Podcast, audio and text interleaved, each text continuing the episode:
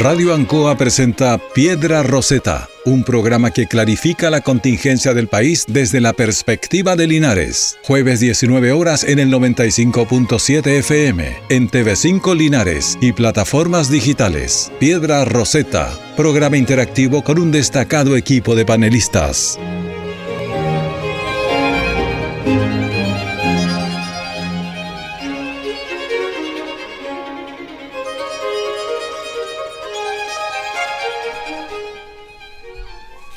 Estamos al aire ya. Muy buenas tardes y bienvenidos a todos nuestros queridos auditores a la última edición de la temporada 2023 de Piedra Roseta, un programa de conversaciones de análisis político que se transmite por la señal de la 95.7 Radio Ancoa, la radio de Linares, y por Canal 5 y todas sus plataformas digitales al Maule Sur, a la región y al mundo, como me gusta decir a mí. Un programa que semanalmente dedicamos a desmenuzar el acontecer noticioso y político de nuestro país y al que sumamos también noticias del exterior. 19 horas con 3 minutos de este jueves 28 de diciembre. Un jueves medio nublado, ahora está ya más despejado. Frío en algún minuto también, con agradable temperatura, sin embargo, para estos días de calor que han venido sucediéndose. Ya se huele el año 2024. Ya estamos a puertas del 2024, este último fin de semana del año. Eh, y en Piedra Roseta a tablero completo. Señores, nos acompaña desde Salamaster, como siempre, Carlito Agurto. En la producción Cecilia Rojas, conducción en esta oportunidad quien le habla, su amigo Pablo Sepúlveda Gutiérrez. Y en el panel de Piedra Roseta saludamos a. Por allá, partimos por la izquierda, don Marco Villagra. Don Marco, buenas tardes. Hola, ¿cómo están? Muy buenas tardes. Encantado de estar en esta última emisión de Piedra Roseta del año de la temporada. Así que encantado de estar acá. A mi izquierda también, don Rodrigo. Rodrigo Godoy. Se me, se me confunden aquí, tenemos mucha gente hoy día. Hola, buenas tardes. Eh, contento, feliz de estar una semana más. Y un periodo también de análisis, de, reflexión y, y de evaluación de lo que ha sido este año 2023. Así que partimos inmediatamente. Muy bien, muy bien. A mi derecha, por este lado, don Nelson Muñoz, que nos acompaña en esta oportunidad haciendo el trueque con Jorge Díaz. Muchas gracias Pablo, bueno, un honor estar en el último programa eh, de Piedra Roseta eh, y también eh, agradecerle a la radio por esta invitación y desearle lo mejor porque el programa siga para el próximo año. Perfecto. También tenemos a don Héctor Hernández. Muy buenas tardes, gracias por la confianza que nos dan semana a semana. Sé que nos escuchan, la semana pasada me comentaban incluso que eh, muchos adultos mayores nos escuchan y eso se agradece. Así es que mm, esperemos que el próximo año retomemos en forma recargada y también con panel completo para que así más opiniones, más visiones sean parte de la discusión semana a semana en sus casas. Muy bien, y aprovechamos de enviarle un afectuoso saludo también a nuestro amigo panelista Jorge, Jorge Díaz. Díaz, quien no nos puede acompañar el día de hoy porque como muchos tal vez ya están, eh, quienes- como muchos que nos están escuchando, está en los preparativos para recibir este año 2024. Así es que para Jorge también un saludo afectuoso. Ya lo decíamos, tarde media nublada Linares, semana final de este año 2023. Vamos dejando atrás las celebraciones de Navidad y pasamos a la previa de una de las celebraciones más esperadas por los chilenos que es la noche de Año Nuevo, una celebración que nos invita a renovar energías y en el símbolo de un abrazo nos llama a confiar en lo que se viene, en, el- en que lo que se viene será mejor. Sin embargo, también es una oportunidad de recuentos, de evaluaciones de lo que se hizo bien, lo que se hizo mal, lo bueno, lo malo, y en ese sentido hemos querido como programa sumarnos a ese ritual en un año donde ya dejamos atrás el COVID y regresamos en buena parte a la presencialidad, un año de varias elecciones, caídas en desgracias, de tropiezos, un año en donde el gobierno no ha logrado enreglar su rumbo, un año también donde volvieron las lluvias que habíamos olvidado y particularmente en nuestra región sufrimos con sus efectos, año de unos excelentes Juegos Panamericanos, de volver a emocionarnos con la Teletón, año en el que se conmemoró los 50 años del golpe de Estado, un año donde la crisis también de seguridad se tomó la agenda pública y el año donde por segunda vez los chilenos rechazaron una nueva propuesta de constitución. Y la constitución de 1980 por lo tanto sigue en vigencia como una de las más antiguas de la región. Lo cierto es que fue un año ajetreado. Estimados, partimos aquí no el debate, sino el recuento, nuestro propio recuento del año 2023 de lo bueno, lo malo y aquellas cosas que recordaremos como las más relevantes de este año que se nos va. Partimos los fuegos. Eh, don Marco, con usted hablamos de figuras en la esfera de las personas, de los personajes, quién ganó, quién perdió, quién perdió, quién sube, quién baja. ¿Cuál es su evaluación de este año 2023? Partiendo por personas. Personas. Personas. Bueno, creo que este año tiene eh, en evaluación a varias personas y personajes públicos y en la política que claramente terminaron con sus bonos en alza. Eh, desde el punto de vista hoy día en la política, no cabe duda que el posicionamiento de la figura de Evelyn Matei, creo que por parte de la derecha eh, pasa a ser el personaje político más relevante que tiene hoy día la derecha en, lo que significa eh, como liderazgo político. Y por los palos apareció nuevamente la presidenta Bachelet una aparición de último una aparición de último minuto y que eh, tiene hoy día una importancia de ordenamiento a una coalición política que necesita una figura sobre la cual puedan eh, ir aunando voluntades y enfrentando los próximos escenarios electorales. Y a la baja definitivamente la figura de Giorgio Jackson, que evidentemente debe ser la figura que cayó en mayor desgracia durante este el símbolo de la desgracia de ser de ser digamos un personaje que estaba aspectado incluso desde la perspectiva presidencial a tener que renunciar forzosamente en medio de un escándalo de los convenios eh, de, que estuvieron asociados en el imagínate que de, casi de cuchufleta, porque mm. estaba en el Ministerio de Desarrollo Social, pero evidentemente la salida de Giorgio Jackson de la esfera de la primera línea política del gobierno claramente fue un golpe en la línea de flotación. Y le ha costado mucho al gobierno recuperarse de esa figura. Y hoy día prácticamente lo que significa el Frente Amplio, no tenemos una figura política relevante eh, que hoy día pueda eh, posicionarse para el próximo escenario electoral. Y hoy día lo estamos viendo que vuelve esta figura, estas dos figuras fuertes que en algún minuto se enfrentaron también en el escenario electoral y que obliga a reordenar eh, el escenario político. Y creo que hay que poner una, un punto respecto a la situación de José Antonio Cast, porque evidentemente durante buena parte del año... Perdona, José Antonio Cast, ¿lo ve subiendo o bajando? No, yo lo veo bajando y lo veo bajando precisamente porque tenía todas, eh, el escenario estaba dado en el año 2023 para que pudiera ser una figura absolutamente relevante y qué mejor forma de terminar eh, con la posibilidad de haber aprobado un proyecto constitucional donde tuvo bastante fuerza e injerencia el Partido Republicano. Terminó con un partido con una escisión bastante fuerte, un cuestionamiento también respecto de la derecha, eh, acerca del rol que jugó durante el proceso constitucional y cómo eso hoy día también hay que evaluarlo desde la perspectiva electoral. Ya no es tan fácil eh, desde, esta perspectiva eh, terminarlo como el gran líder que la derecha necesitaba para poder seguir adelante en los procesos electorales que se avecinan.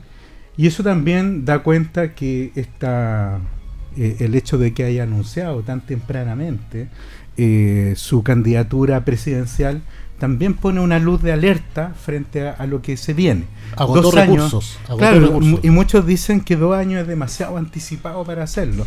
Y no solamente te lo está diciendo el oficialismo, sino también la derecha eh, o la centro derecha que hoy día ve la figura de Belén Matei como la, la de mayor posicionamiento en el próximo escenario electoral. ¿Será también porque Evelyn Matei ha tenido una trayectoria eh, histórica eh, muy pareja también? Eh, recordemos que Evelyn Matei ha estado en varias elecciones presidenciales siendo una carta posible de candidatear, ¿cierto? Y ha mantenido una, una, un, podríamos decir como un velocidad crucero en su historia política también en ese sentido y tal vez eso le ha jugado a favor en ese sentido, no pegarse ni sobresaltos ni bajos tan, tan contundentes. Mire, yo creo que solamente, así como para redondear la idea, fíjate solamente en el hecho de que habiendo estado en la opción a favor, en la que ha sacado un rédito político, eh, digamos que no resultó afectada por mm. este, en este escenario electoral. Y además de eso, ha permitido que vaya marcando la pauta respecto de cuáles van a ser las futuras alianzas. Y yo creo que aquí nota nuevamente la situación que está ocurriendo con los liderazgos del centro, demócrata y amarillo, que hoy día eh, quedaron en una situación tal como lo vinimos conversando en Piedra Roseta bastante inconfortable por ponerle alguna calificación. Don Nelson, a propósito de, los demócratas que fueron invitados por la Fundación Odenauer, eh, dejando afuera la, a la ABC, hoy día tuvieron una elección justamente amarillos por Chile de su nueva directiva. Así que están en todo un proceso de, de refichaje, reactualización de un grupo, un conglomerado de centro que pareciera ser que está, se está perfilando a, a, reunirse en un, poro, en un solo bloque, así como también lo está haciendo el Frente Amplio. Y ojo ahí con Marcelo Díaz. Mm.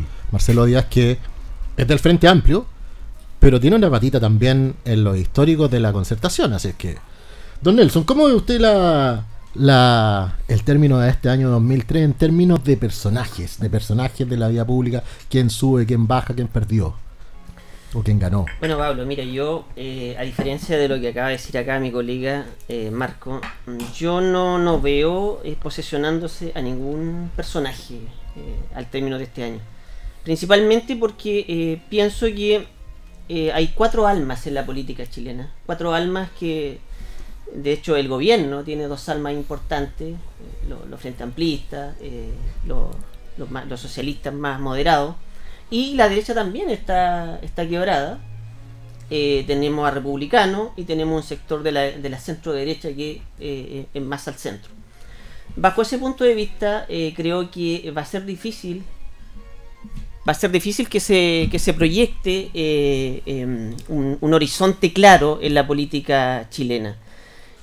principalmente porque los principales, em, digamos, los principales hechos que se dieron en la política fue principalmente el tema constitucional, que por segunda vez eh, falló la clase política.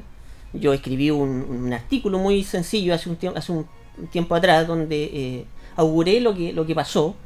Eh, por lo tanto, esta derrota de, la, de que no se haya aprobado este nuevo proyecto constitucional es una derrota de la clase política.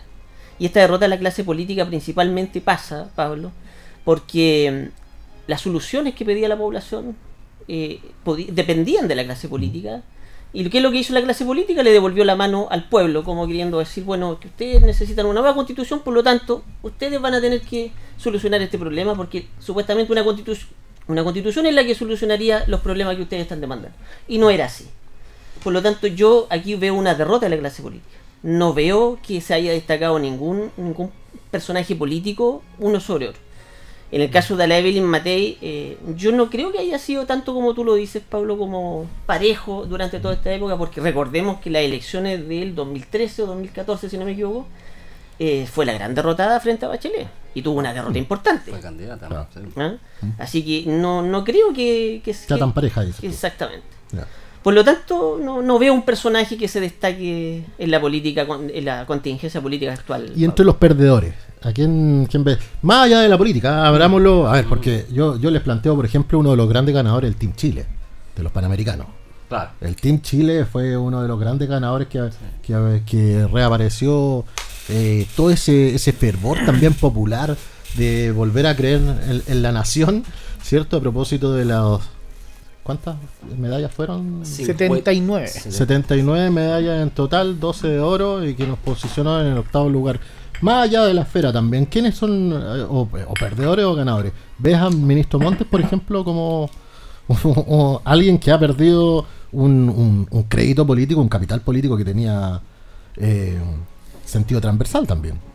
Por supuesto, Pablo, yo creo que, eh, a ver, el hecho de que el ministro Montes, y lo digo con mucha humildad, eh, siga y permanezca en el ministerio aún, Le hace más daño. ¿eh? creo que le hace, no, no solamente le hace daño a él, yo creo que le, eh, es un, un grave deterioro también a las instituciones, que ya las instituciones chilenas se encuentran muy deterioradas, No. donde eso yo creo que está todo correlacionado, que tiene que ver con, con la debilitación de la democracia, la gente pierde la fe en las instituciones, porque en el fondo aquí, ¿cómo se, se, se- maneja todo esto? Todo funciona porque nosotros partimos del principio de la buena fe. Claro. Y cuando la gente se da cuenta de que las instituciones eh, no son lo que realmente aparentan, obviamente hay una debilitación de la democracia.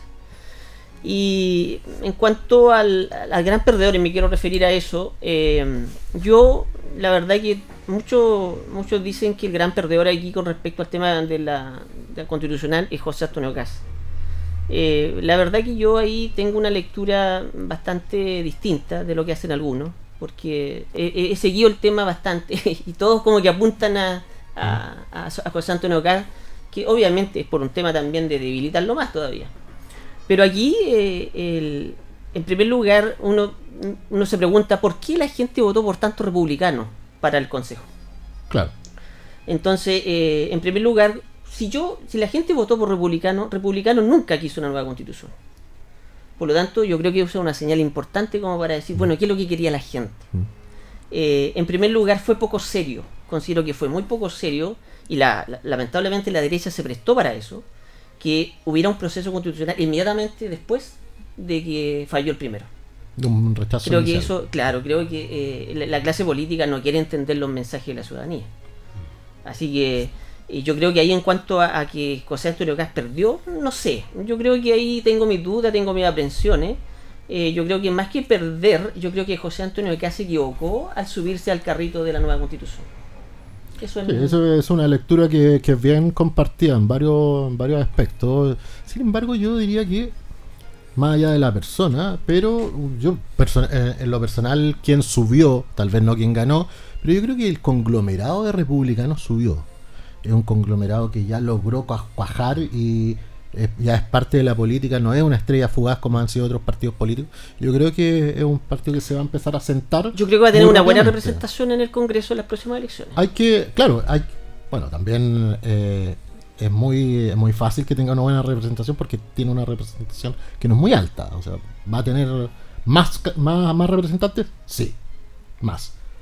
Ahora, ¿cuánto, ¿cuánto más? Eso lo va a decir también, como, como dices tú, Marco, soberano. el soberano. El soberano Eh, pero creo que es un partido que ha logrado ya cuajar y creo que ya se ha fortalecido y va ahora a iniciar un proceso de estabilización. Don Héctor Hernández, cuéntenos usted, a usted que le gusta tanto el, eh, el, el panorama internacional también, Javier Milei es uno de los grandes ganadores del año, ¿no? Sí, mira, a ver, eh, tal como tú hacías la reflexión cuando hacías la pregunta, Nelson, si veía eh, en distintos ámbitos eh, personajes, yo diría que en general la, la, la- sociedad chilena está en un periodo de baja, ¿m? Donde tú no tienes grandes personajes, ¿Están de efectivamente. baja o están hastiados?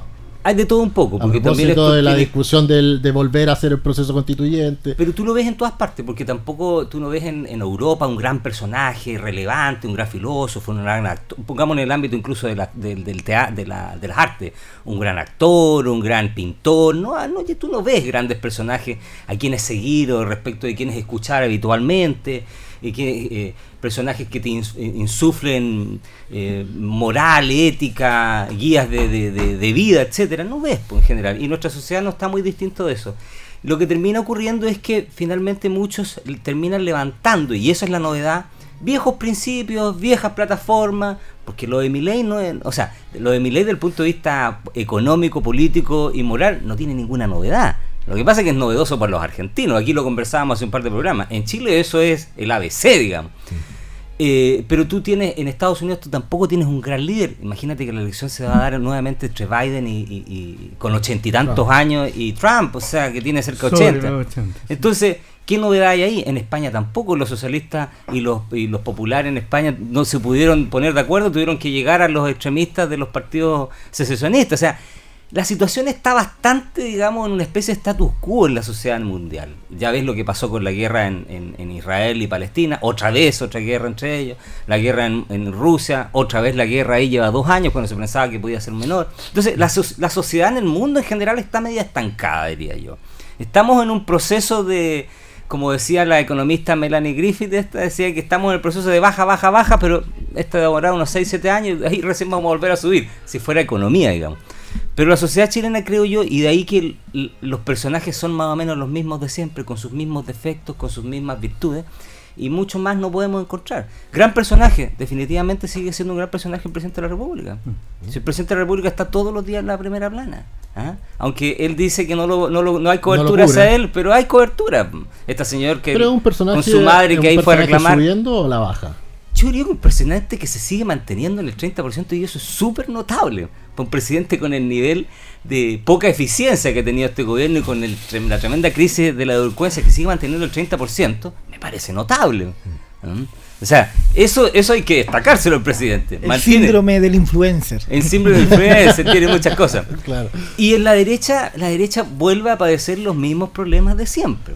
La derecha vuelve con su indefinición respecto a qué es lo que le conviene mejor a Chile, mientras unos dicen lo que más le conviene a Chile es, es buscar acuerdos, otros dicen ni sal ni, nada, pues, ni, agua. Y por lo tanto volvemos a la típica dicotomía. Y respecto a la izquierda, no hay mucho más de lo que hay que decir respecto a la izquierda, porque sigue manteniendo sus mismas banderas de lucha. La presidenta de Chile ya dijo que el proceso constitucional no se cerraba porque la constitución del 80 es falso creer que está legitimada. Entonces, seguimos exactamente igual. No hay, yo descargaría un personaje en todo, en todo este periodo. Jaime Pizarro, el Kaiser, que lo hizo muy bien como ministro del deporte eh, hizo una buena performance porque él le tocaba dirigir todo esto en el tema de los panamericanos. Junto con Mike Nichols. Junto con Mike Nichols, pero en realidad el que se llevó los loas fue Jaime Pizarro. ¿ah? Porque además, y, ojo con Jaime Pizarro, porque es un tipo que fue ministro en la primera administración de la presidenta Bachelet, la segunda, y ahora ministro, y es un tipo que tiene, eh, si tú lo miras, eh, incluso un reportaje que le hacían en el Mercurio, la misma señora desde, desde que partió en el fútbol, que, eso ya es, un, logro. Y la, misma casa de siempre. Entonces tiene ciertos principios y valores que suenan medio, medio extraños a esta altura en esta sociedad. que ya se está apartando de lo normal, de lo normal. En, la, política, efectivamente. Don Rodrigo, eh, su apreciación respecto a, a, a los personajes de, de, la esfera, no tan solo políticos, si usted quiere, o si quiere encontrar alguno local, está Mira, voy a hacer breve en lo político porque quiero igual hacer un balance económico. Eh, yo concuerdo. Marcel. ¿Ah? ¿Va a hablar de Marcel también? Yo concuerdo contigo en el sentido de el Team Chile, el gran ganador. Si lo llevamos al deporte, el gran perdedor es la selección chilena, porque en estos momentos no estamos ni siquiera cerca de clasificar a un mundial. En ese sentido. Y, y en el mundo político creo que sigue siendo el gran perdedor la ciudadanía creo que eh, se siguen riendo de las personas, eh, de la gente que los elige. Creo que no hacen su pega, no hacen su trabajo, inventan excusas cada vez que hay que dedicarse a trabajar y se ponen bloqueos por un lado o por otro y no se avanza en lo que realmente se necesita. Y eso es muy lamentable seguir pensando. Seguir interpretando al pueblo, entonces mejor hagamos una encuesta. Hagamos una encuesta directa y le preguntamos a la gente, ¿quiere esto? ¿Quiere, ¿Está de acuerdo? muy de acuerdo, en desacuerdo, démosle una escala de Likert donde podamos darle algunas alternativas a las personas para que digan, oiga, ¿le gustaría hacer esto? ¿Le gustaría que sus fondos fueran solamente para usted? ¿Le gustaría que fuera un, un fondo solidario? ¿Le gustaría que la salud siga siendo eh, compartida? ¿Sea un mix? No sé pero aquí hay cada adivino político que cree que interpreta a la gente con excusas baratas porque tiene el micrófono, porque tiene la oportunidad de hablar ante medios de carácter nacional. Y eso a mí en lo personal me sigue decepcionando la política. Vamos a la otra, a la política económica. También creo que el gran ganador es el Banco Central mm. por sus eh, medidas austeras eh, que van de acuerdo a las economías mundiales. Mm que va con la transición de este proceso entre recesión y estancamiento económico, donde su prioridad fue controlar la inflación y la tasa de política monetaria. Y lo logró. Y lo logra. Sin embargo, el gran perdedor también es el Banco Central, porque también la economía no creció. Mm. Entonces, a pesar de estos incentivos de controlar la tasa, eh, podría ser un poco más arriesgado o no arriesgado. Eh, el ver el tema del dólar, que también nosotros tenemos un dólar que eh, eh, fluctúa en función de muchos factores externos que no dependen del mercado nacional. Entonces, también ahí es donde ¿Qué hace hoy día el Banco Central, el Ministerio de Hacienda para tratar de buscar cómo controlar eso? Fíjate que los argentinos, aunque sea con un discurso, logran controlarlo por un tiempo. Y, y- y- y ocurren acciones, pero en Chile eh, la tendencia sigue siendo al alza. Seguimos, hoy día estamos con un dólar casi eh, eh, 890 y tantos pesos. Bueno, eliminamos las barreras, por lo tanto. Porque tenemos barreras eliminadas, porque tenemos una economía libre de mercado, pero también hay acciones que se pueden Permitimos la floración libre. Entonces, en ese sentido, yo creo que igual hemos logrado eh, la meta inflacionaria, tratar de llegar a los mínimos que teníamos. Igual tenemos una distancia, hay una brecha en función de los del 2,5 que es la promesa general, ¿no es cierto? Sí. Sin embargo, se está eh, la tendencia es que deberíamos llegar ya el próximo año a esa a un tres, por inflación, lo menos, sí. ¿no es cierto? Eh, pero el tema que está al debe es el crecimiento. El tema que está al debe es como también este influencer, que como tú dices, el protagonista también ha sido el presidente, cómo eh, la política fiscal logra reactivar al mundo, eh, al mundo de la construcción, al mundo del comercio y la construcción específicamente a través de obras que se tienen que realizar y que Claro. no se destinan los recursos para que eso puede reactivar la economía, puede reactivar el tema del desempleo, o sea, hay hartos elementos que hoy día se podría arriesgar un poquito más, jugársela. Yo sé también es difícil, yo el otro día pensaba y analizábamos en un grupo este tema de las licitaciones. Es complejo confiar en alguien que te diga, yo soy una empresa sólida, tú quieres que yo te construya un hospital, yo te lo construyo. Pero ¿qué me garantizas? ¿Cómo me garantiza? ¿Cómo yo te voy entregando? Ah, ya, pactémoslo, voy a poner un ejemplo burdo, pactémoslo a tres cuotas. Tú me dices que el hospital lo va a construir en, en un año, entonces los eh, partimos, ya te doy un tercio, te lo doy ahora Anticipo. un anticipo. Ah, en- a los seis meses te doy el, el- de acuerdo si logra el estado de avance, te doy el, el otro 33%. Y termina la hora y te entrego. Pero hagámoslo en un año, hagámoslo esto. Entonces, es difícil llegar a eso, porque tampoco tenemos empresas de la envergadura hoy en día que puedan cumplir con eso al 100%. Tampoco el mercado permite de que se fusionen eh, constructoras y que logren acuerdos para poder hacer obras, que en Perú se hizo y- y- y se ha hecho Claro. la, la- la fusión mediática para poder cumplir. También hay una legislación que es muy compleja, que no se puede trabajar de noche, que los ruidos molestos y todo lo demás. Y el tema medioambiental. En Perú tú construyes una carretera y trabajan tres turnos de 8 De horas, sol a ¿no sol. es cierto? 24 horas, ¿no es cierto? 8 horas, 8 horas y 8 horas. Y tienes Claro. tres turnos distintos. A eso Entonces, súmale las- todas las restricciones medioambientales. Claro, entonces también no ayuda mucho tampoco eh, esto, las restricciones que hay por los lados, que también van en buen, en buen camino, pero tampoco eh, hoy día están contribuyendo a que haya un crecimiento real en este país. Entonces, la manivela la tenemos nosotros, yo insisto, está en el mundo político, está en el, en el ejecutivo, está en el legislativo, pero, insisto, no se ponen de acuerdo, no conversan para avanzar y eso hace que nosotros sigamos estancados. Porque los megaproyectos no están funcionando, que son los que mueven realmente la economía. Y los privados están ahí.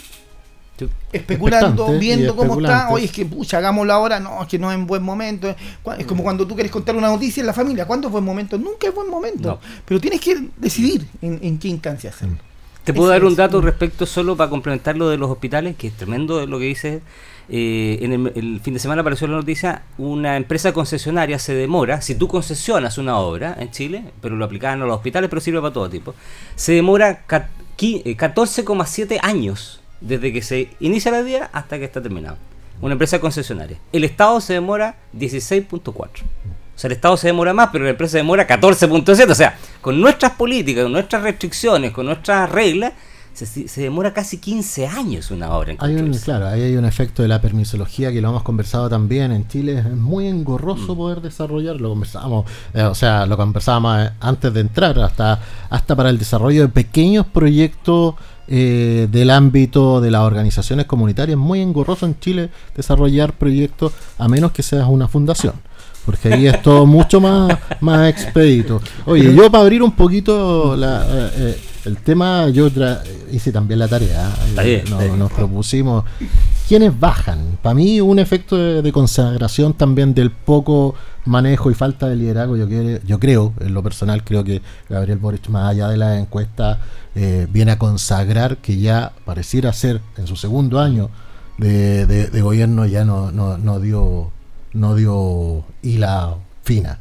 El agotamiento también y acabamiento de la, figura de, Carolina Toá es muy decidor y dispar la relación que existe entre ella y su subsecretario, eh, que tiene, goza de, de un buen prestigio todavía. Monsalve tiene buena, buena relación con, con, con, con la, con la oposición, con sus pares. Es un subsecretario que está haciendo bien la pega y se está moviendo harto, tal vez porque tiene pretensiones también políticas, pero Carolina Toá a mí me parece que tiene un agotamiento muy, muy alto y está, está ya en, en una posición muy compleja, incluso de manera personal. Ella, eh, sus formas ya están sobrepasando varios niveles. eh, y además.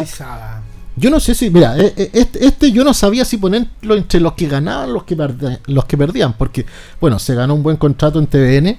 Eh, Francisco Vidal es un, un- un- un caso para mí. Yo no sé si lo ponemos eh, entre los que pierden o los que ganan, porque Quería ser vocero, ¿sí? eh?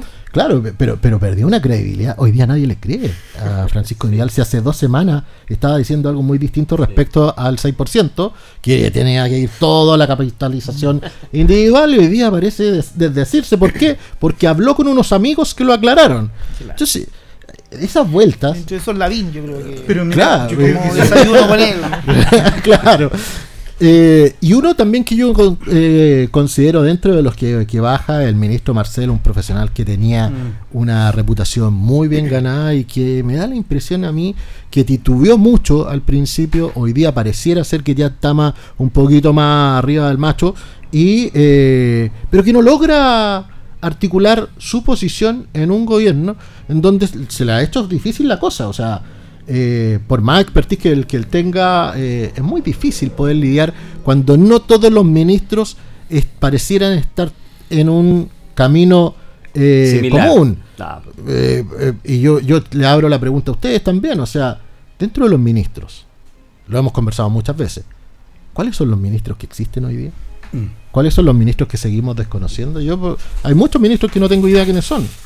Mira, yo eh, sumándome a la reflexión a propósito de Francisco Vidal, ¿eh? Eh, creo que nosotros tenemos una política muy de los sombreros.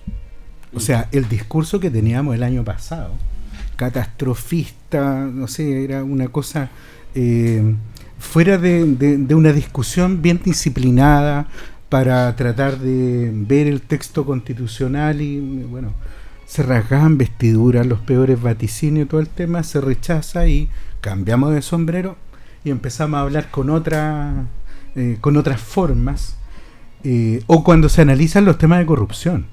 Oye, fíjate que me, yo me, eh, también me daba la tarea de, de analizar que los medios de comunicación usualmente dicen, oye, otro escándalo, Clínica Sierra Bella. Un tema que no Sí. fue, eh, eh, que ese contrato no se celebró definitivamente, no hubo erogación, no hubo salida de recursos. Enhorabuena, qué bueno. pero en parte Pero por la, presión la- mediática, No, porque no si se consumó el delito. La- Estoy la- de la- acuerdo. la- la y si la prensa no lo clara. saca, Sí, se estoy de acuerdo, pero con la misma fuerza uno debería decir, oye, pero ¿qué pasó en Las Condes con el tema de, de esa compra de, de, de un CEFAM inexistente? No se rasgan las mismas vestiduras, o sea, ahí empezamos como la misma situación, porque yo ¿Se- te digo, se- ¿Será que tenía menos fundamento? Porque yo no creo que la gente... no sé, saltaron, de- saltaron de- inmediatamente, de- pero frente al otro decir, no, sí, esto sí que es escandaloso. Sí. Los temas, lo mismo de las horas extraordinarias que se han ido conociendo. O sea, yo creo que también eh, pasa mucho en la política, y eso es lo que la ciudadanía va reflejando, es que no podemos tener sombreros para una cosa y para otra. Así como eh, en algún minuto hablábamos de los hermanos Marx. No, no, no, no, no de Karl, De Grom. sino de Groucho. ¿Ya? Y específicamente que nuestros políticos o, o la clase política se ha acostumbrado mucho a sacar principios de acuerdo a la ocasión. Y eso también va permeando. Comparto lo que decía Nelson. Efectivamente, si hay que analizar fracasos, si hay que analizar, digamos, como en todos los temas transversales, en cada punto o en cada gran tema que nos hemos trazado dentro de la política nacional, fracasamos. Fracasamos en dos proyectos constitucionales. Claro. ¿Para qué decir de los temas de la AFP? La situación de la ISAPRE. O sea, hoy día ya estamos viendo como los pobres dueños de la ISAPRE van a tener que ser rescatados porque cómo es posible, claro, como que se como que se le acaba la una- fiesta en un campamento. y hay que mirar los recursos públicos porque de ahí hay que verlo. O sea, y la defensa de la ciudadanía, de las personas, de, de quienes realmente van a, van a hacer la pérdida efectiva, así digamos, como que no se oye padre. Y por eso eh, yo te digo, la situación de Francisco Vidal, cuando se pone en esta situación, digamos, es más agua para el mismo molino. Hoy día eh, la cuestión de la credibilidad de la clase política, y no creo que nadie pueda decir aquí salimos impolutos. Aquí nadie puede decir, no, nosotros estamos adelante o atrás. Recuerdo mucho esa frase que decía, ven, que Giorgio Jackson, cuando hablaba de que teníamos una nueva moral, de que nosotros representábamos, ven, está al mismo nivel que Se nosotros. cayó Qué terrible, yo decía, en ese momento. Durante el año lo dijimos. Qué terrible es decir, bueno, no estaban más allá, sino que estaban precisamente de Estaban esta aquí al misma, lado. desde esta misma línea de la cual todos nos hablan y que claramente eh, genera, genera mucha, mucho problema para la ciudadanía para evaluar su clase política. Y lo último, solamente para eh, complementando lo que decía Rodrigo. Rodrigo. O sea, qué tremendo es que si tú tienes que hacer un barrio, no solamente a nivel nacional, de cuáles son los grandes planes, proyectos, programas en los cuales está involucrado el Estado o los mismos municipios. ¿Qué están haciendo o cuáles son aquellos temas eh, sobre los cuales nos podemos alinear todos en conjunto y decir, sí, este lo vamos a sacar porque es importante. Queremos tener el puerto más grande, queremos tener un puerto seco más grande, queremos ser la potencia. Definitivamente el Maule tiene que ¿Existen salir a esos jugar. proyectos hoy día? Es que hay ese es el tema. No hay ninguno. Ahí está. Y es el tema, Claro. y si no, tú tienes que ver cu- cuál selecciona. Imagínate que ayer se anotaba un punto respecto a la situación del convenio Sokimich-Codelco. Sí. Y entonces hoy día todos decían, bueno, pero si hacemos la raya para la suma, no sabemos si conviene o no conviene. no. Claro, entonces estamos realmente, esta, la política nacional del litio realmente hoy día está puesta sobre la mesa, No, se todavía- están dando los espacios. No, hay.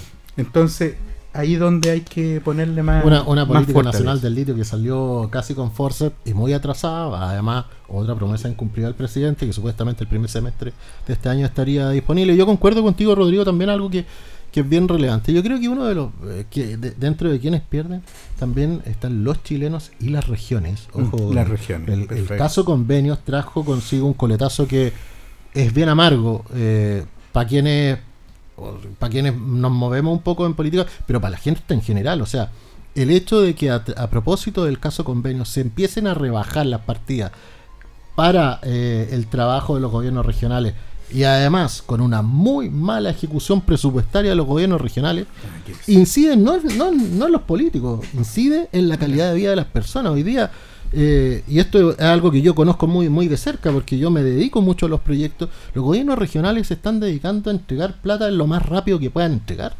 Eh, si pudieran entregar de, de- de asignación directa a viajes, a fiestas, a festivales, lo harían.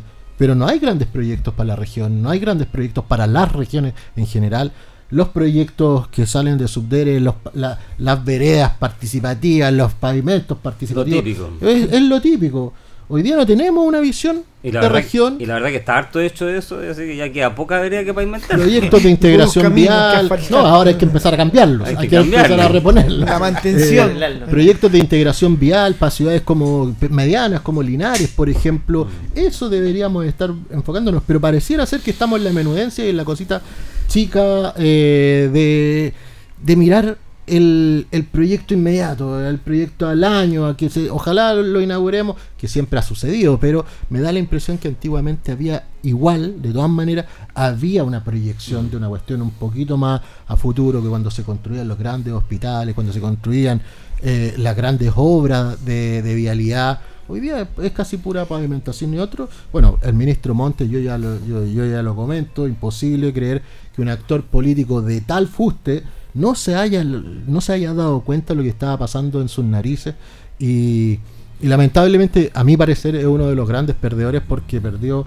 una historia eh, política que pudo haberse ido a sus cuarteles de invierno con las condecoraciones que, que tenía y va a terminar va a terminar muy mal. O sea él ya está muy deprimido con esto y lo último las ISAPRES creo que son la- la- las grandes perdedores que están en una cuerda floja eh, esperando como decías tú Marco el, el rescate también Oye, Mira, una cosa, déjame- es, es sola- Yo creo que Montes tomó el Ministerio de Vivienda por proyección presidencial. O sea, si lo teníamos que poner en el, en el debe, sí, claramente salió perdiendo con todo esto. sí, claro. Bueno, mira, hemos hablado aquí muchas veces en este programa y tú lo comentabas, me gusta ver la realidad internacional, me gusta revisar cómo viven otros países a los cuales algunos sectores políticos admiran. Y el caso de Argentina para mí siempre ha sido paradigmático porque en muchos sentidos Argentina es el futuro. Y yo lo dije aquí y lo he dicho muchas veces. Mi gran temor cuando se hablaba de Chilezuela y todo esto, no, eso, eso, es una- eso era algo burdo, eso es un chiste de mal gusto que no tiene ninguna realidad. La realidad es Pero que... fue lo- un discurso político. fue un discurso político que se utilizó maniqueamente, así como se utiliza la el, la- la- el imperio norteamericano. Es otro chiste, digamos. Eh, pero yo siempre dije, mi gran susto no es transformarlo en Venezuela, mi gran susto es transformarlo en Argentina. Porque eh, vamos a terminar, si esto sigue así, en materia de concesiones, en materia de obras, porque no hay grandes proyectos, porque no hay proyectos. claro. Porque no, no, es cosa de preguntarle a la ministra Jessica López cuando ingresó cuánto se había ejecutado el proyecto del presupuesto de- del Ministerio de Obras Públicas. Ustedes saben, el 4% se había ejecutado. ¿Y saben con quién ha tenido grandes problemas la ministra Jessica López? Que a todo esto es la ministra de Obras Públicas. Antes el ministro de Obras Públicas era el tipo más conocido, Lago, ¿se acuerdan? Bueno, ¿Saben con quién ha tenido grandes problemas? Con la ministra Maiza Roja, la ministra de Medio Ambiente. Medio Ambiente, ¿Y por qué? Porque Medio Ambiente se ha hecho la pega. claro. Bueno, vuelvo al- a, la reflexión. En la presidenta Alberto Fernández, en esa ausencia de proyección de lo que quería de país, porque igual que, deje- disculpa que haga el parangón, pero más o menos parecido a lo que le pasó al presidente Boris, llegó más o menos de rebote, porque el presidente Fernández en Argentina fue ungido por la mano de la vicepresidenta Cristina Kirchner, y llegó de rebote, sin programa, sin quererlo, sin desearlo, porque le avisaron un par de semanas antes que se cerraran las inscripciones y estuvo en la papeleta, llegó sin ninguna proyección de qué hacer en Argentina. Y terminó inaugurando, y esto yo lo vi en vivo en directo, terminó cortando la cinta de la pavimentación de una calle. Porque esas eran las obras que estaba haciendo el gobierno argentino. La obra pública que se dice en Argentina. Yo me temo que sin programa de obras en Chile de verdad, terminemos inaugurando un jardín infantil, no sé, una Bueno, posta una como tú dices una tú, plaza como una plaza el como el presidente presidente se enojó que no la cubrían. ¿Qué- ¿Cuál fue el presidente argentino que hace, o la presidenta que hace poco reinauguró un- una vía férrea que ya estaba construida? Es la misma, fue lo mismo, misma, fue lo mismo, fue lo mismo. Hubo varios de esos. Entonces, mi gran temor, vuelvo a insistir, es que en esta especie de, de, de marasmo, digamos, De eterno, de absoluta in- in- incapacidad para hacer, eh, para reflexionar más allá de la simple contingencia y de tratar de eh, parar las balas que la, la cuestión política me da todos los días. Ejemplo, acusación constitucional contra el ministro Monte, nos quedemos sin ningún tipo de proyección de obra, como bien lo dice Marcos también. Bueno, hace, eh, a propósito de eso mismo, la Sociedad Nacional de Minería, la SONAMI, hace una semana atrás señalaba que Chile está en, un- en una de las peores posiciones en la que estaba respecto a proyectos de inversión futuro. 10 años de letargo en- o, o nos va a costar también poder Sí. eh, retomar una, una senda de desarrollo a futuro de proyectos de inversión en la minería. Ese tipo de cosas son justamente las que uno esperaría que se empezara a- a mover. Y ahora vamos un poco en términos más generales, ya pasamos de las personas, ¿cierto? En términos de, de hechos, eh, don Nelson. ¿Cuáles son los hechos que tú consideras que han sido más, más representativos de este año? Entre todos lo que hemos tenido, hemos tenido inundaciones, bueno, el proceso constitu- los procesos constituyentes, Incendio. eh, incendios. ¿Qué es lo que a ti te, te parece rescatable lo que si tuviéramos que hacer una reflexión respecto al año? A ver, eh, ¿te refieres a hechos buenos o malos, Pablo? Los que usted quiera, hechos buenos y A malos. ver si encuentra ¿Ah? algo bueno. que va a costar más uno que otro. Mira, yo creo que un hecho que es muy destacable de este año, pero lamentable, fue el tema de las fundaciones. ¿Por qué? Porque ese es un tema que es muy simbólico para este gobierno.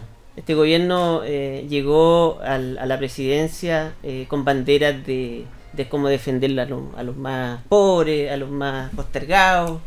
Entonces, cuando eh, surgen escándalos como que en el fondo se estaban llevando la plata que iba en beneficio principalmente de esa gente, de la gente del pueblo que ellos llaman, eh, porque cuando ellos hablan de pueblo pareciera que no todos formamos parte de, de ese pueblo, sino que algunas personas solamente. Así es. Entonces uno se pregunta, bueno, pero que si ese era su caballito de batalla, ¿qué fue lo que pasó en el camino? Porque si hay algo que sí le, ah, fue que le llegó directo, un, un tiro directo a este gobierno, fue el tema de las fundaciones. Y, y la, y la envergadura. A la línea de flotación que ya parece que no. Y la envergadura también del problema, o sea, eh, no sé, no me acuerdo si eran 13 o 14 regiones que se repetía el- la misma dinámica. Entonces, como alguna vez dijeron cuando, no sé si se acuerdan por el caso de, de Penta, que eran una máquina para defraudar al Estado. Bueno, aquí también es una máquina para defraudar al Estado. Ahí parece ser que es una industria. Sí. Exactamente. Yo para mí ese fue el caso más lamentable de destacado, digamos, en este, en este año para, para que nos afecte a todos. Bueno, yo les planteo tres temas más, los panamericanos, ya lo, lo conversamos, la Teletón yo creo que es un hecho de los más significativos, tal vez estábamos muy acostumbrados a hacerla año a año, el hecho de que no se hubiera hecho por, por varios años a, propósito de la pandemia o que fuera virtual, yo creo que volver a hacer la Teletón un poco reconforta el espíritu del país y yo re- renuevo esa, e- e- esa relación que tiene el país con la Teletón como algo que es parte de su de su ADN y de su de su alma como, como país. Yo creo que eso es algo a mí yo como soy medio ambientalista también la lluvia. Yo rescato que haya vuelto la lluvia, que volvamos a tener, ojalá en los próximos años volvamos a tener índices como los que tuvimos este año, que son importantes sobre todo para la agricultura. Y lo malo, yo concuerdo contigo, el escándalo del caso convenio que dilapidó la fe pública, sobre todo viniendo de, un sector político del Frente Amplio que fue bien crítico respecto a lo que ellos mismos señalaron siempre, las malas prácticas, que los gobiernos de los últimos 30 años, el Frente Amplio levantó banderas eh, que no pudo sostener y yo creo que la soberbia los consumió, creían, y muchos de ellos siguen creyendo también tener una moral superior, cabros muy jóvenes que miraron a todos quienes no pensaban como ellos como una especie de plebe inculta eh, que no veía más allá de sus narices y a quienes había que rescatar de ese adormecimiento en el que los tenía el capitalismo, porque así lo, decían a través de la instalación de ideas del progresismo. Esa era, le parece, la panacea como una especie casi de luz divina que iba a venir a cambiarlo todo, como se dijo eh, del propio presidente. Boric va a cambiarlo todo. Y la realidad de ese grupo de jóvenes soñadores que a poco andar pasaron de comer sus colaciones en el recreo de la universidad estar sentados en la moneda y en los ministerios sin saber ni una mínima idea de qué hacer y peor aún, muy preocupados de una vieja frase que, que todos conocemos. A mí no me den, pónganme donde haya.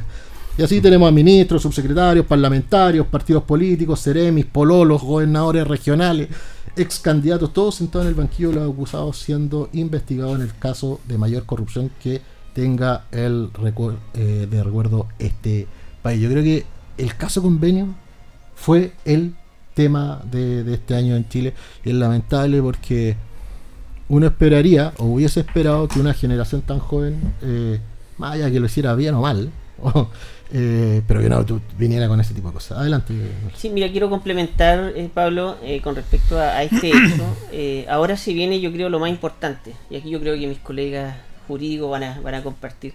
Yo tengo la sensación, Pablo, los que más o menos hemos- nos ha interesado la política desde, hace 30 años aproximadamente, de que comenzamos a votar, eh, los casos de corrupción no son nuevos, eso lo tenemos claro.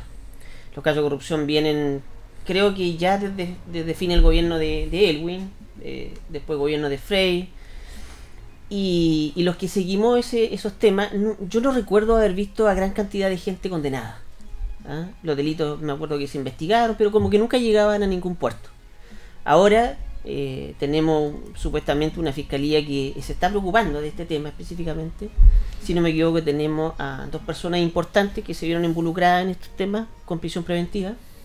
Yo lo único que espero es que, de acuerdo a, la gravedad de los hechos, eh, se haga justicia para que el chileno promedio tenga la sensación de que realmente las instituciones funcionan en este país. De que no, de que no van a haber clases de ética. Bueno, que además tenemos una ley ahora de delitos de cuello y corbata Sí, también. la ley de que- delito económico es muy dura. sí, es, muy dura y que Es, que es importante, Pablo, disculpa, es De dar ejemplos importante, también. es importante que, que- que si realmente se acreditan los hechos, perdón, si se acreditan los hechos, que hayan condenado. Sí. Porque a veces nos reímos nosotros de nuestros países vecinos, pero resulta que por mucho que tú a lo mejor eh, hable de, a lo mejor despectivamente de Perú, pero tiene sus su presidente, claro. los tiene presos. ¿ah? Entonces, Menos a y, uno. aquí, y aquí en Chile no, no ha pasado. ahí, lo ahí ha funcionado. ¿Ah?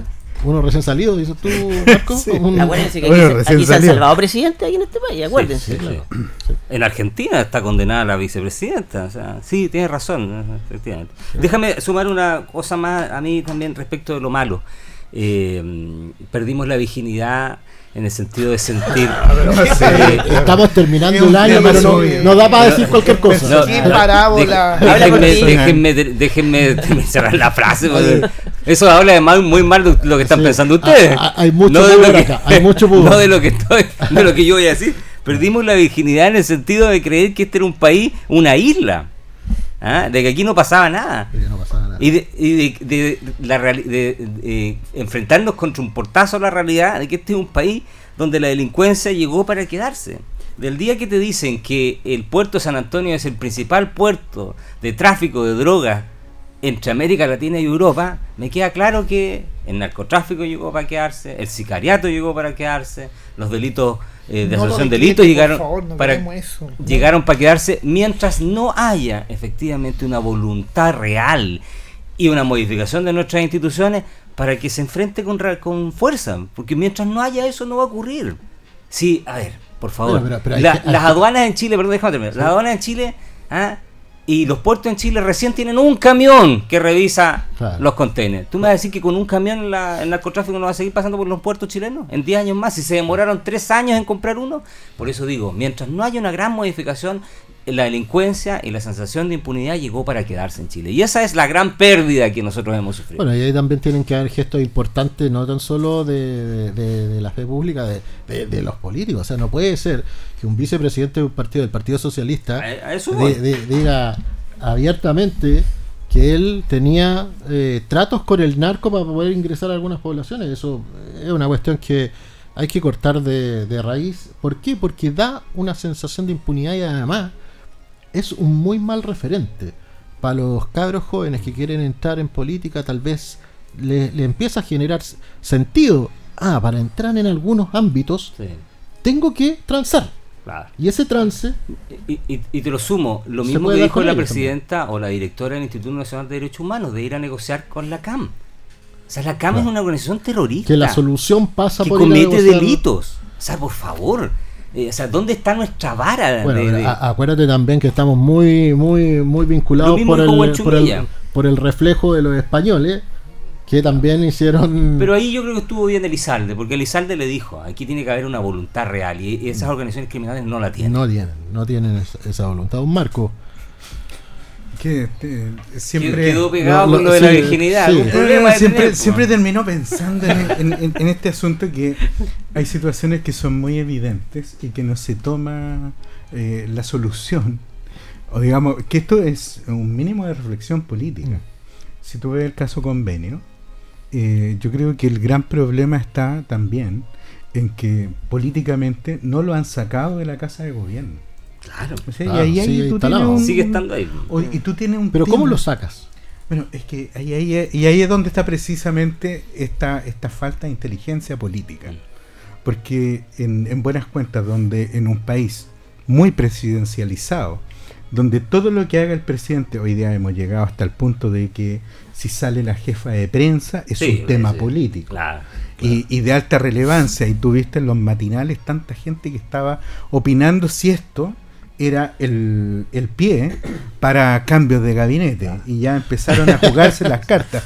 Entonces, O si el presidente va al departamento ese en o- la o tarde, sea, no va en la tarde. o sea, llegamos, llegamos a un punto, llegamos a un punto donde eh, lo relevante y lo evidente no, no está siendo eh, el- el- lo más racional para hacer una gestión política que sea, tal como lo dice Nelson, favorable a la ciudadanía. O sea, si estamos preocupados de todas estas cosas, ¿quién se preocupa de nosotros? Entonces empiezan a aparecer los chapulines. Y cuando tenemos chapulines, eh, tenemos, digamos, muy variopinto y hoy día la oferta está muy amplia. Por eso cuando tenemos que hacer la reflexión política seria para que nos embarquemos en grandes proyectos, nos faltan los, los líderes que estén hablando precisamente de los grandes proyectos. Nos falta precisamente que cuando estamos hablando de acuerdo y no por el, del acuerdo por el acuerdo, sino de sentarse efectivamente a razonar, de sentar a los equipos técnicos, a los equipos políticos, a, eh, a establecer políticas de acuerdo y eso no existe. O sea, vemos que existe este mar de, eh, de conocimientos de un centímetro Claro. de profundidad que no nos está llevando a ningún lado. Entonces, Rodrigo, si mal no recuerdo, decía, quizá sea el momento de enviar para la casa a algunos y algunas que durante muchos años lo han intentado, se han mantenido e incluso han ocupado cargos altamente relevantes y que realmente solamente van cargo por cargo Mutando buscando un un, y mutando. Y además ya no sabemos en muchos casos qué están pensando. Y eso precisamente está eh, la renovación de la política es sumamente importante. Fíjate que una de las grandes lecciones que apareció a propósito del proceso constitucional es que todos están de acuerdo que hay que hacerle reforma al sistema político. sistema político, claro. Hoy día no se dice nada, o digamos no hay ninguna letra que se esté escribiendo respecto de ese tema, porque nadie hace el compromiso. Si se, se está Porque- avanzando. porque no les conviene. Sí. pues, Por eso, pero tiremos, tiremos la- el- los, los temas incluso con hasta con carta Gantt, El redistritaje, la Sí, disminución de, lo que tiene de que ser. parlamentarios. y además no seguirnos y comiendo. el no más pituto son temas que, que, que Por eso. que avanzar y están avanzando poco, pero Pero yo te digo, algo. y ahí el punto de vista es que todavía seguimos poniendo en las papeletas, a- y yo lo digo directamente a aquellos parlamentarios que estuvieron metidos en el escándalo de la- del financiamiento ilegal de la política. La casta política chilena. Y, los, y tenemos no, ahí, entonces... Mira, si lo único que falta, ¿se acuerdan que yo les dije que Axel Kaiser iba a lanzar candidatura? Ahí estaba. la- Así hoy, que- hoy día ya, ya saltó. Sí, yo creo que le van a tener que parar el pelo o ponerle una peluca porque eso es lo que le falta para ir por esa, por esa línea. Tiene que parecerse O'Higgins. Oye, llegamos a las 20 horas, estamos en vivo y en directo en Piedra Roseta y es momento de hacer una pausa aquí en el programa de conversación análisis político de la 95.7 Radio Encoa, la radio de Linares. Al regreso vamos a mirar hacia, el futuro. Metas, esperanzas y sueños de nuestros panelistas para el próximo 2024. Volvemos en unos minutos.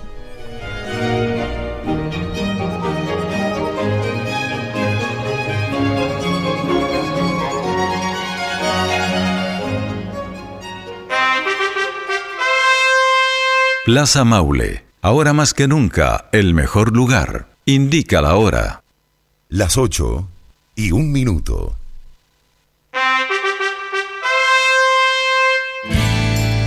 La espera terminó. Ya comenzó, comenzó, comenzó la Marcha Blanca en Plaza Maule. Semana a semana ven a descubrir nuestras nuevas tiendas de moda, belleza y hogar y conocer lo mejor de Plaza Maule antes que te lo cuenten. La Marcha Blanca ya comenzó y tú no te la puedes perder.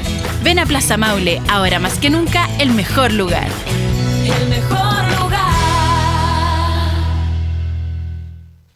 Atención Linares, Gas Maule tiene alarma de descuento. Solo por este viernes la carga de 15 kilos a un precio descuento de 17.900. Recuerda, es solo por un día. Llama ahora al 800-800-980 y aprovecha tu carga de 15 kilos de Gas Maule a solo 17.900. Atención Linares, no te quedes sin gas para este año nuevo. No te lo pierdas. Si es posible, estudiar y sacar una carrera. Si es posible, tener nuevos proyectos y buscar mejores oportunidades. Si es posible cumplir tus propias metas. Ven y estudia una carrera técnica de nivel superior en el CFT más grande de la región, CFT San Agustín, porque con gratuidad, acompañamiento y calidad es posible. Visita nuestra sede Linares, Colo Colo 840 y conoce junto a un completo equipo humano nuestras 19 carreras disponibles en jornadas diurna o vespertina. O visítanos en cftsanagustin.cl. Institución acreditada por cinco años en las áreas de gestión institucional y docencia de pregrado. Ruta 2000. Muévete rápido, cómodo y seguro. Muévete con la calidad de Ruta 2000, la flota más grande de la región. Súbete a un Ruta 2000, la mejor opción. Rapidez, seguridad, cordialidad. Ruta 2000. Llámanos al 73 2 21 2000. 73 222 2000, 73 222 2001, 73 233 0911. Prefiera Ruta 2000. Ruta 2000. Elígenos porque simplemente somos los mejores.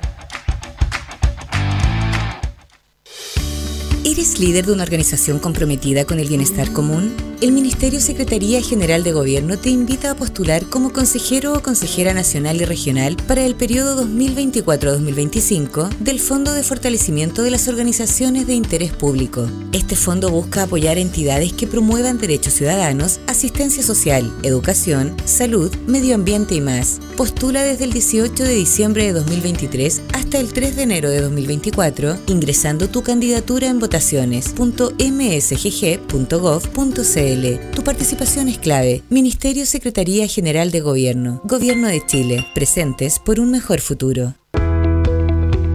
Bienvenidos a Clínica Macromédica, centro de salud que le entrega una amplia gama de servicios en cómodos espacios, consultas médicas en variadas disciplinas, laboratorios para exámenes generales y específicos, escáner, radiografías, salas de espera, cafetería, estacionamiento. Clínica Macromédica, en Brasil 572 Linares. Atiende de lunes a viernes de 8 a 19 horas y los sábados de 8 a 13 horas.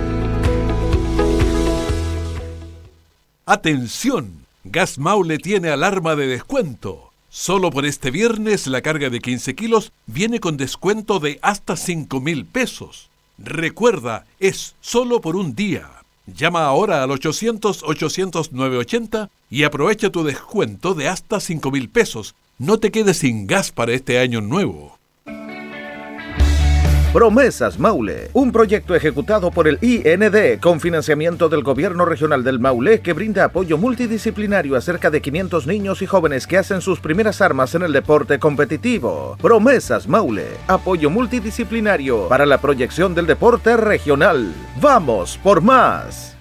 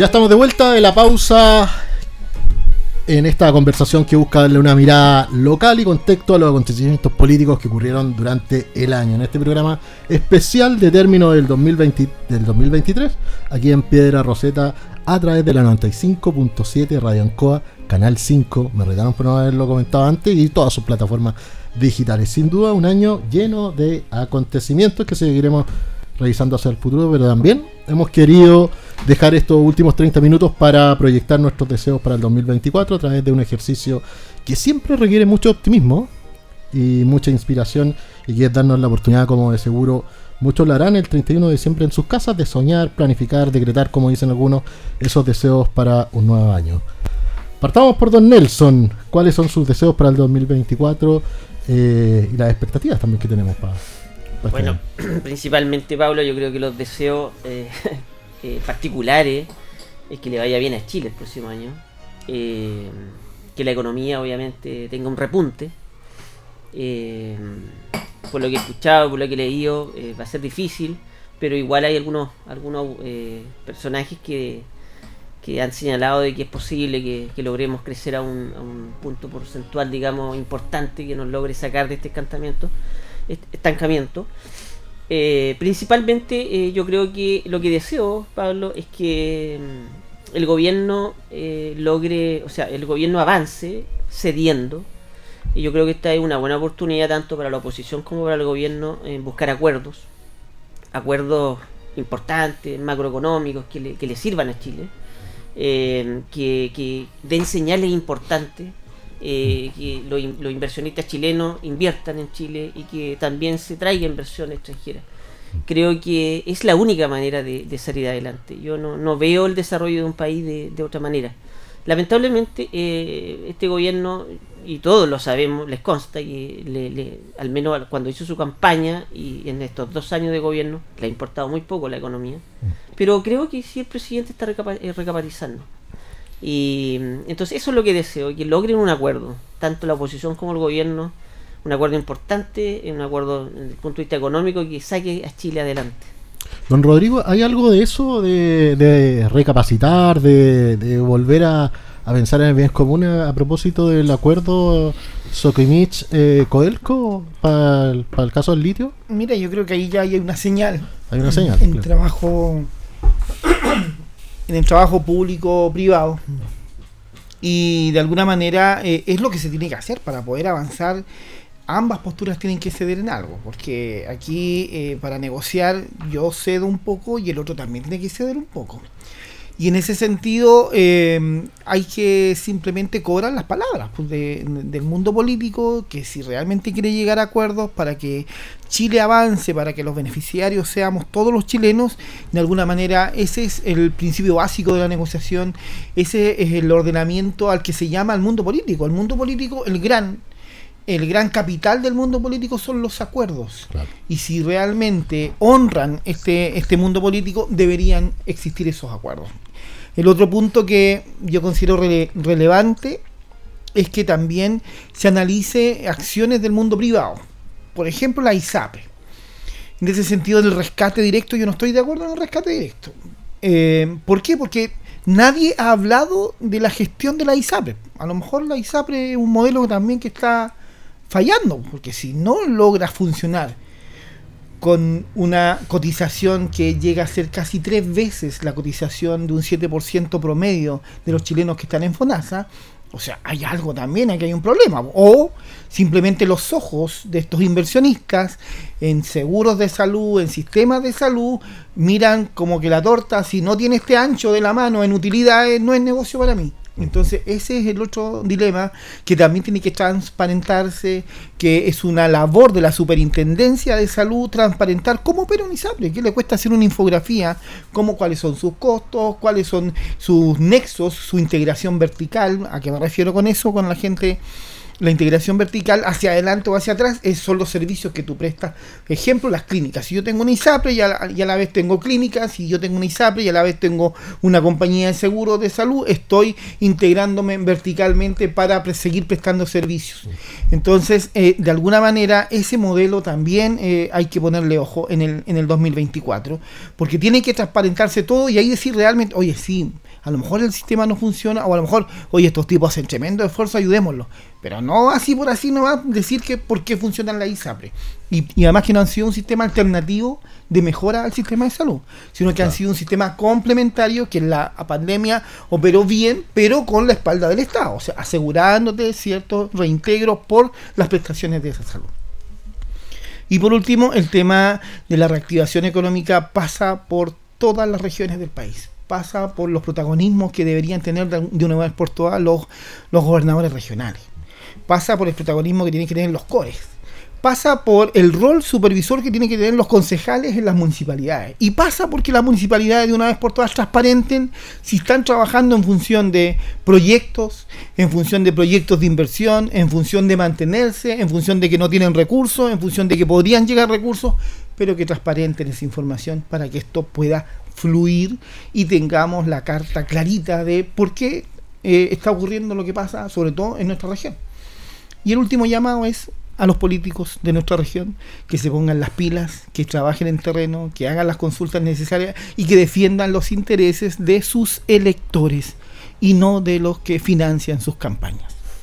Muy, muy, muy claro y contundente, don, Rodrigo Marco. Eh, ¿Hay espacio a propósito de lo que dice Rodrigo respecto a un nuevo trato en materia de transparencia? A propósito de todo lo que ha pasado este año, yo creo que va a haber una preocupación mayor hacia adelante en torno a la transparencia y al seguimiento que tienen que hacer los, los actores políticos en términos generales, no tan solo los, los parlamentarios, sino que todos los actores, bien, bien decía eh, Rodrigo, respecto a los concejales, incluso en cada una de las comunas, en la escala más chica, más pequeña también. Mira, si tuviéramos que hacer una especie de decálogo, lo primero es fin a la procrastinación o a chutear los problemas para el futuro o en función de, digamos, tu rédito electoral es inmediato. O sea, hay que hacerse cargo de los problemas ya. En lo inmediato, tema de salud, tema de la AFP o tema previsional en, global. ¿ah? Seguridad. Porque tenemos tema ahí que generalmente nos gusta arreglar una parte de la problemática, pero no nos eh, hacemos cargo de todo. La previsión y la seguridad social es mucho más que las AFP. Pasa lo mismo en materia de salud, es mucho más que la ISAPRE. Y definitivamente la clase política tiene que eliminar este, esta tentación de tirar la pelota siempre para el córner o eh, analizando temas que son eh, menos relevantes. Lo vería también como segundo mandamiento, como segunda parte de este decálogo, que dejemos eh, fuera la política del amigo enemigo, que tanto mal le hace a la política no existen los verdaderos chilenos versus los falsos chilenos. No existen eh, chilenos de primera clase y de segunda clase. Todo la clase política debería estar en función de lo que hoy día la ciudadanía espera de ello. Y que temas tan relevantes como la seguridad, como la inmigración, y no solamente hablando y poniéndole estos adjetivos que son claramente negativos. Tenemos la situación hoy día eh, fuerte de tener una inmigración que realmente sea un aporte para el país. Y no solamente que sea parte del discurso tacharla solamente como inmigración ilegal, a seca. Creo que también otro desafío que tiene Chile es que en buena, enhorabuena eh, tenemos que hacer que la transparencia, la probidad, la publicidad de los actos de la administración sea como un lema. Y no solamente una, una frase que se pone en el día a día en los medios de comunicación. Hoy día la opacidad que existe en el ámbito municipal también hay que atacarla fuertemente. La opacidad que existe en las licitaciones públicas, que por mucho que sean eh, elementos de, que se mueven con transparencia, pero sabemos que en definitiva siguen siendo los mismos los que están ahí eh, siendo adjudicados, claro. Entonces, yo te digo, sería bueno que eh, para el 2024 un decálogo de buenas prácticas estuviera puesto sobre la mesa y que cada vez que estamos discutiendo le hiciéramos un repaso para que no sean solamente los intereses partidistas o lo que algunos llaman la ideología lo que esté sobre eso, sino que sea el interés superior de Chile, porque en la medida en que le vaya bien a la política, si hacemos buena política, vamos a tener un mejor desarrollo y un mejor futuro para Chile una opacidad también que está muy presente en el Poder Judicial. Hoy día veíamos eh, el caso de la hija del, ministro de la Corte Suprema. De la Corte Suprema. No es familiar tuyo, Nelson Muñoz, ¿cierto? La, señorita Griselda Muñoz, eh, que señalaba en, en, su defensa que lo que ella hacía de trabajar desde Italia como jueza, eh, lo hacían varios de los, de los ministros que trabajaban desde su casa. Eh, y ahí yo creo que se va a tirar un hilo que va a empezar a abrir varios flancos también Desde No sé su segunda vivienda. Desde su segunda vivienda en Italia. Don Héctor, ¿cuáles son sus apreciaciones para el próximo año? ¿Qué- qué- ¿Cuáles son las fortalezas que deberíamos tratar de propiciar en este sentido de querer construir un país un poquito más... Bueno, me sumo a las reflexiones que hacen todos respecto de la necesidad de acuerdo, pero déjame hacer una reflexión respecto al presidente. Eh, hemos conversado muchas veces, tratar de analizar qué difícil es analizar a un- ser humano cuando es uno el que se pone también ahí en esa, en esa condición de análisis, digamos. Eh, un, un- político joven, digamos, que tiene una trayectoria desde la dirigencia estudiantil, que pasa a la Cámara de Diputados y después a la presidencia, en esas cosas que la solo eh, los ripios de la, de- de- de- de la vida y, y- y de las casualidades puede llevarte a ocupar un cargo que en algún minuto él tampoco buscó. Seis meses antes él decía yo no estoy preparado, seis meses después estaba preparado. Bueno, Pero su mamá también lo dijo. su mamá también lo dijo. Pero yo no voy a- ser yo- los paradigmas extremos chilenos, que Claro. no quieren ni comunistas ni extremos de derecha. A eso voy. Pero yo no lo voy a culpar a él por eso. Porque, vuelvo a insistir, él fue también eh, producto de esa consecuencia del azar, digamos. Presa ¿ah? del tiempo. del presa, momento presa del momento, Presa porque en algún, en algún momento, eh, y, y- y yo creo que aquí muchos vivimos ese proceso, muchos preferían a un Boris que a un, a un Jadwe, eh, otro personaje que definitivamente se desinfló en Chile. Y con esa misma reflexión yo creo que el presidente es, un, su- es una persona que tiene buenos pens- buenas, a ver, que desea lo mejor para Chile como, como muchos eh, políticos en Chile. Lo que pasa, creo yo, en el presidente es que le jugó eh, en contra esas convicciones que muchas veces son un poquito, como dice por ahí algún analista, eh, de panfleto. Y cuando el presidente comenzó a ver la realidad, se empezó a dar cuenta de lo que eran los problemas reales y cómo se hace política realmente en Chile. Y el presidente de a poco ha ido cambiando un poco el discurso respecto de lo que decía al principio con ese panfleto a lo que es la realidad. Y voy a poner dos ejemplos reconociendo que yo puedo ser un opositor desde el punto de vista político. Pero yo no puedo negar que el presidente, a pesar de todas esas convicciones iniciales, que pueden ser, vuelvo a insistir, aunque suena feo decirlo, de panfleto, con la seguridad, que ha sido el gran problema de la izquierda siempre, que el presidente ha presentado una cantidad de proyectos en materia de seguridad, una batería de proyectos que son ciertos. Y que es cierto que es el gobierno que más proyectos en esta materia ha presentado, eso nadie lo puede negar que ha aumentado la pena para ciertos delitos, que ha ido enfrentando, a pesar de la realidad, que es el que le explota, le está ahí en la cara, pero las ha ido enfrentando. Bien, mal, más o menos, pero ha ido enfrentando y ha ido generando una batería de temas. Si el presidente logra finalmente, ahora con el acuerdo con Codelco Sokimich, Sokimich, Sokimich. recordemos que es Sokimich, la empresa de Julio Ponce Lerú, el ex Ahora de el Pinochet compañero Julio Poncelero. el que estuvo involucrado en las partas políticas, el del, el del caso de, la, de, la- de, la- de las boletas de honorario. O sea, estamos hablando de una empresa extremadamente simbólica de lo que se ha dicho su- todo- durante muchos años, es la corrupción más fea de Chile. Pero el presidente, ¿qué es lo que hizo? Y finalmente, yo lo destaco, el presidente volvió a retomar un principio antiguo de nuestra clase ¿Diablo política conocido? y que tiene que ver con que en Chile la asociación público-privada ha funcionado. Y el presidente está volviendo a encontrar esos cauces que la concertación hizo durante muchos años. Primero, preocuparse de los problemas reales, delincuencia, y por otra parte, volver a ver la realidad de que el Estado solo no puede hacerlo y que necesita la mano colaborativa de los privados. ¿Pero eso es pragmatismo? Mira, ¿O es, de nuevo, presa del momento? Mira, me da lo mismo en este momento si es pragmatismo o presa del momento, porque no voy a entrar a definir al presidente desde ese punto de vista, porque soy un contradictorio ideológico del presidente. Lo que me importa es que, como lo dice Nelson, de que si eso termina resultando en que al país le vaya mejor y que podamos Bienvenido subirnos sea. nuevamente al carro del desarrollo y las ganancias del litio, enhorabuena. Si el presidente logra entender eso y logra entender ahora que, por ejemplo, para el problema de las cárceles, como lo dijo el ministro Cordero la semana pasada, estamos a punto de estallar. O sea, estamos a 0.1% de que las cárceles chilenas se sobrepasen completamente, ya con lo que sobrepasado que están.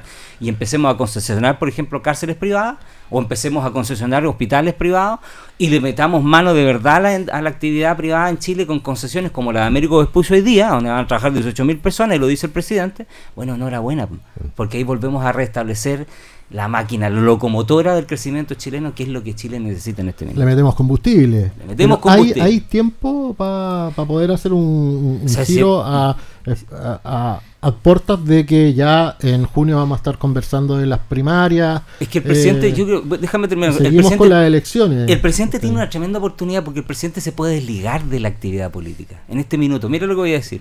El presidente perfectamente puede decir, yo soy presidente, voy a, voy, a, voy, a, voy a trabajar como jefe de Estado y dejarle la actividad política a los políticos, pues, sacar a los sacar la actividad política.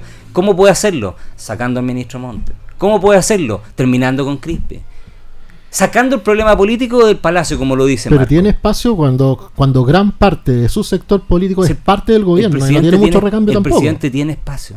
El presidente, si quiere hacerlo, lo puede hacer. Porque el presidente ha demostrado que tiene un liderazgo que es incombustible en un 30%.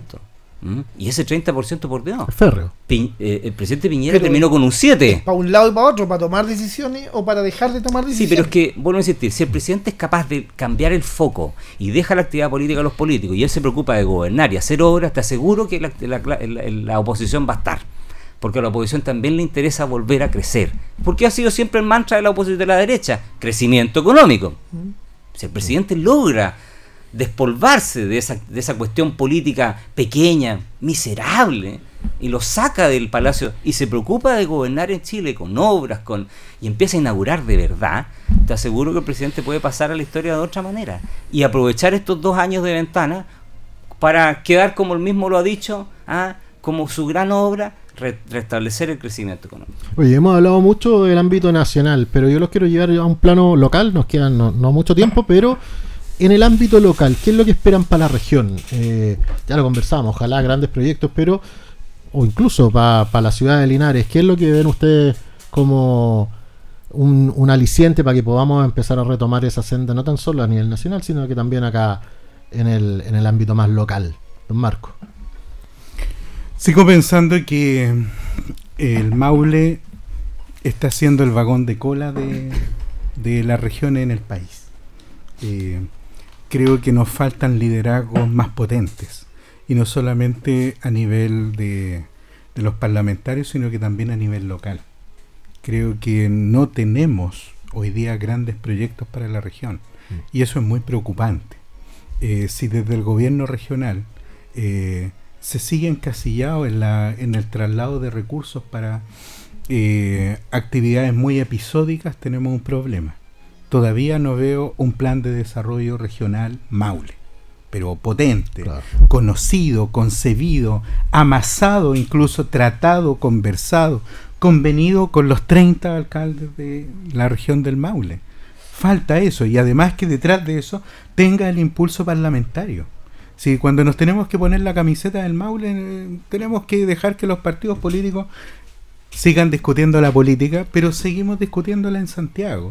Y yo creo que es sumamente importante acá poner foco, poner acento. A mí me, me, llama la atención el deterioro incluso que existe a nivel urbano, que es lo primero que uno mira. Eh, calles que tienen graves problemas, no tenemos grandes proyectos, es preocupante lo que ocurre con el hospital eh, de Linares y que está siendo hoy día mella en el espíritu que debe tener una comuna que quiere ponerse y que quiere invitar a gente que viva acá y que aporte con sus conocimientos, con su profesión, con su trabajo o, empresarios que decidan invertir.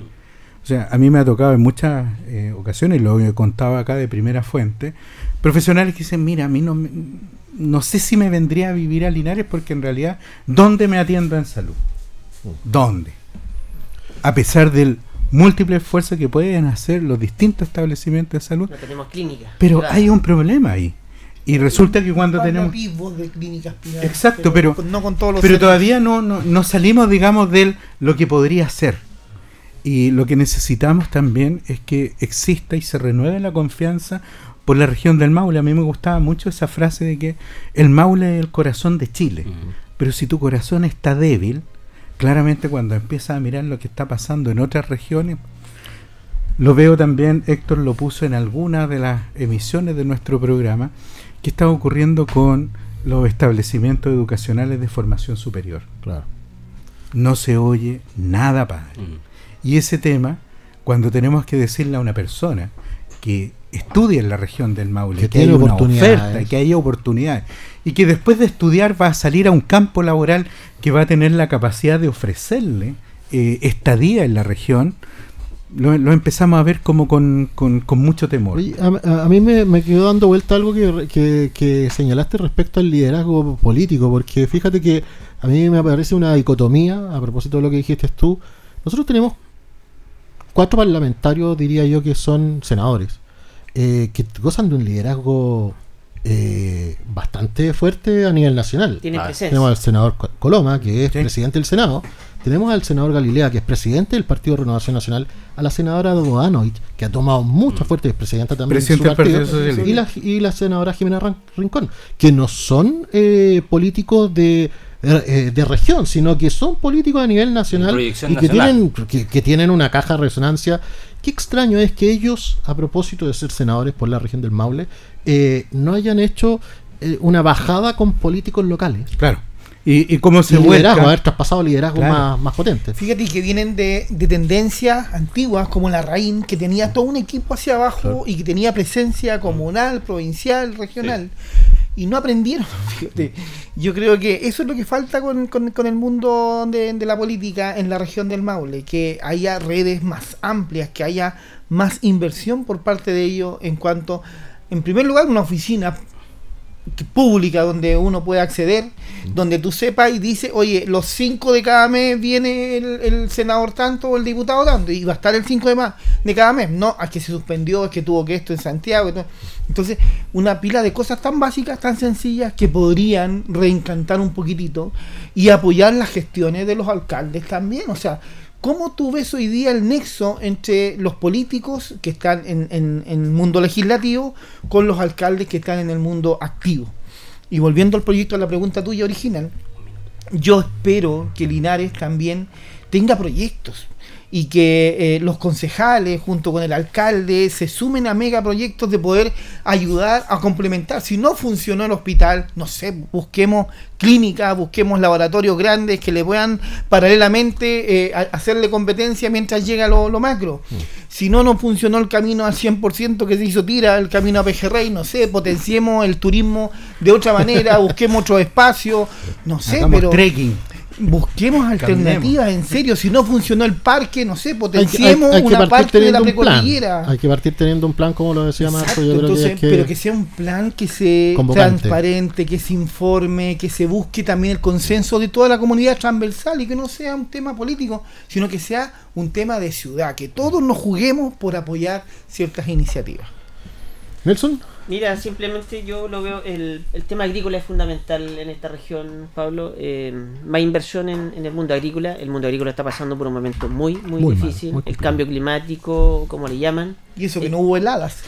Sí, pero, Pero eh, hubo mucha pero hubieron lluvia. lluvias, hubieron lluvias hasta última hora que le hace mucho daño, así que hay invertir en, en agricultura. Y yo lo último, volver a reflexionar con eh, cuál es el cuál es el cariz, el, el, eh, el proyecto que tiene los gobernadores regionales. Si el gobernador regional es una figura difusa que no tiene claro para dónde va, la verdad que también es poco lo que podemos desarrollarnos como región. Bueno, se nos acaba el tiempo, 20, 30 horas ya en esta última edición del 2023 en Piedra Roseta, su programa de conversación y análisis político del acontecer eh, nacional Radio Ancoa 95.7, canal 5. Don Carlos Agurto en los controles, muchas gracias. Cecilia Roja en la producción y comenzamos a despedirnos. Don Héctor.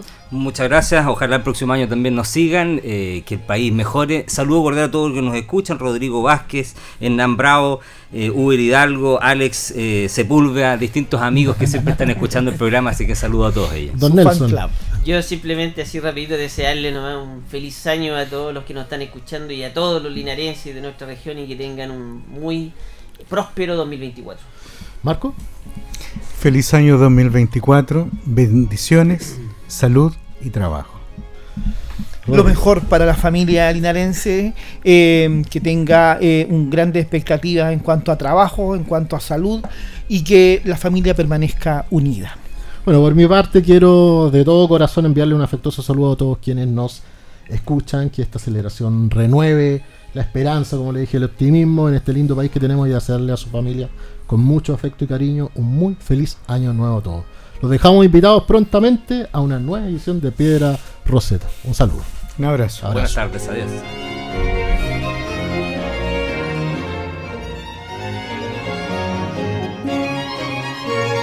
Radio Ancoa presentó Piedra Roseta, análisis de la actualidad y la importancia de conocer el nuevo orden. Informarse es vital.